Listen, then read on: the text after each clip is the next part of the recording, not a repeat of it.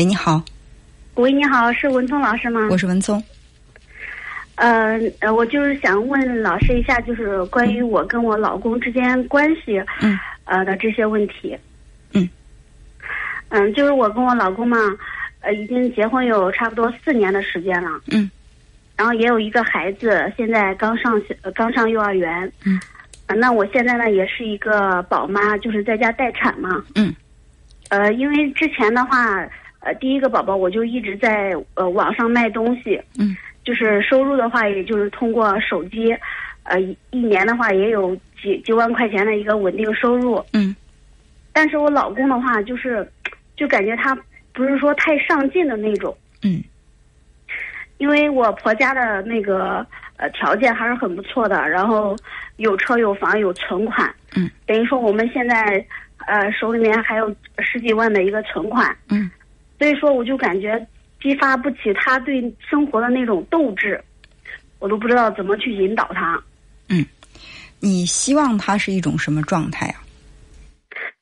我对他的要求其实并不高，我就感觉让他踏实工作，但是他是那种就是嗯，干三个月，比如说就是对工作哈，呃，就是老板他有他对老板有一点意见，他就要立马辞职，就是就是挑三拣四的那一种。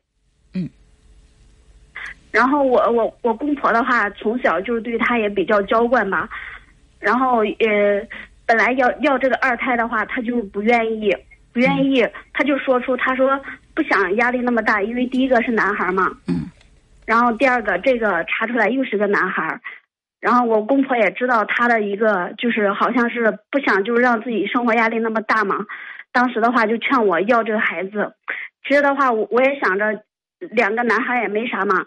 但是我我就感觉有了孩子以后，他还是那个样，就是每天上上班，回来的话就是，呃，跟朋友出去喝酒。嗯。平时的话，就是也比较听我的话。嗯。然后呃，我我家里的存款，我也就是拿去投资了，因为投资的话，我不是可以在家里面没有呃没有收入的话，我我不是感觉比较不合适嘛，我们俩生活压力比较大嘛。嗯。所以说，我就拿去投资了，一年的话也能有几万块钱的一个收入，但是我就感觉，呃，我们两个不在一个频道上。嗯，我能理解你的那种痛苦，就是说你对你老公有期待，但是他达不成你的期待，你又不能替他去做什么。如果说你要替他努力，能够换来他的成就的话，你甚至可以去替他做。但是呢，你再努力都是你，你不能替他努力，也不能带动的让他自己去努力，这个会让你觉得特别无能为力。嗯，是，呃，首先呢，就是人对人生的态度不一样。嗯，有的人呢会觉得，我必须要去追追求更高、更快、更好，我的生活一定要，嗯，就是属于是节节攀升的才可以。最起码我在同龄人面前，我横向一扫，我觉得，哎，我是一个活得还不错的人。这我才能够在心里踏实满足，但有一些人就觉得差不多就行了，我跟别人比什么呀？跟别人比我也不差呀，我干嘛让自己那么辛苦呢？其实我觉得这个不是一个对错的问题，而是对待人生的态度问题。就像你说的，你们不在一个频道上，或者说你们不是一类人。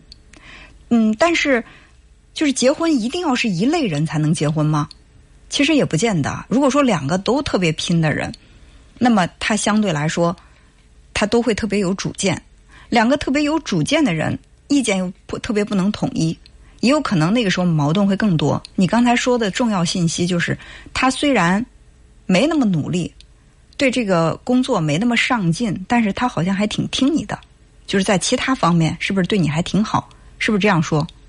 对呀，其其他方面都没啥问题。对，脾气也比较好，然后平常的话也做家务、是看孩子啥的。对，所以说一个人他一个特别大的一个优点背后，一定是一个缺点；一个特别大的缺点背后，也可能他隐藏着一个优点。就是你要想让你老公是一个特别上进、特别懂打拼的人，那么你就要去承受，有可能他要替你做主。你就可能不会找一个听话的老公，而是你要尝试要去听他的话。如果你也不想听他的话，那换来的就是你们的争执不下。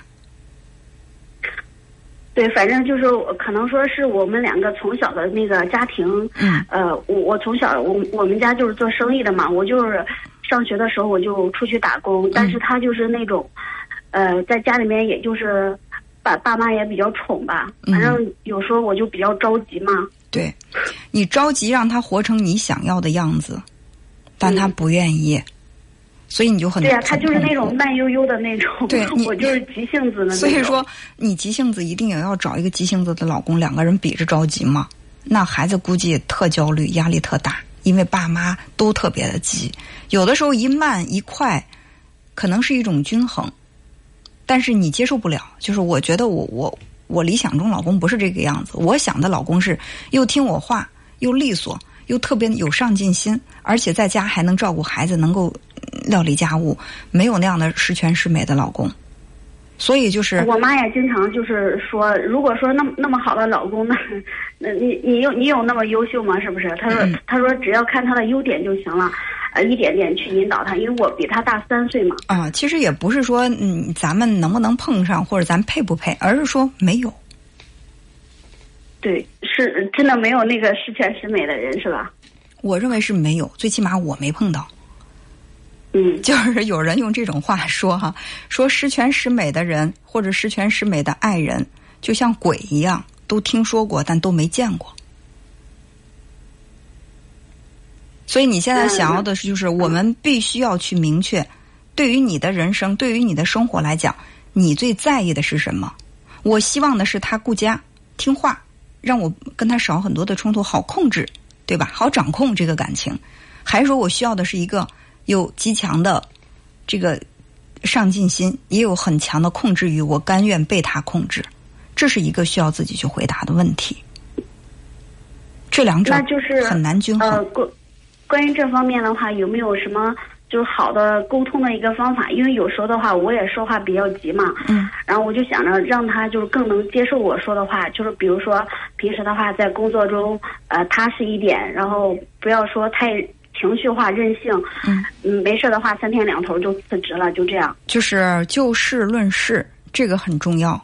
你描述一个事实，别人很难反驳，但是你去，就是用一种大而化之的说，你这个人就是没责任心，他立刻会说，我凭什么说我没责任心？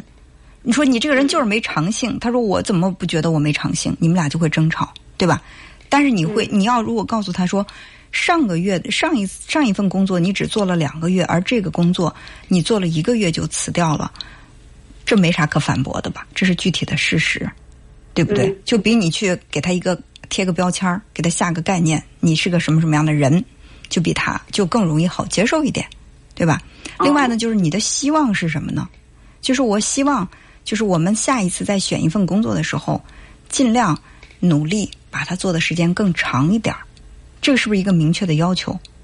嗯啊，那这个最起码我们能够干够半年，对我们来说也是一个进步，对吧？我们需要在某一个领域能够走得更深一点、更远一些。所以，哪怕在下一次工作我们做一个突破，能够坚持半年时间，这是一个很具体的要求，它好完成啊。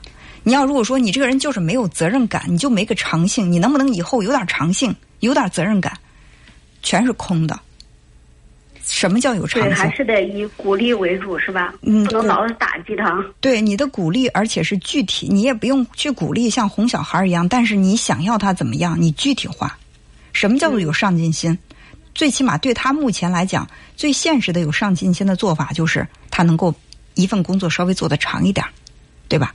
那就把这个具体的要求说出来，嗯、好吧？好，嗯，好，好行，哎，谢谢老师啊。好，那就这样，再见，嗯。嗯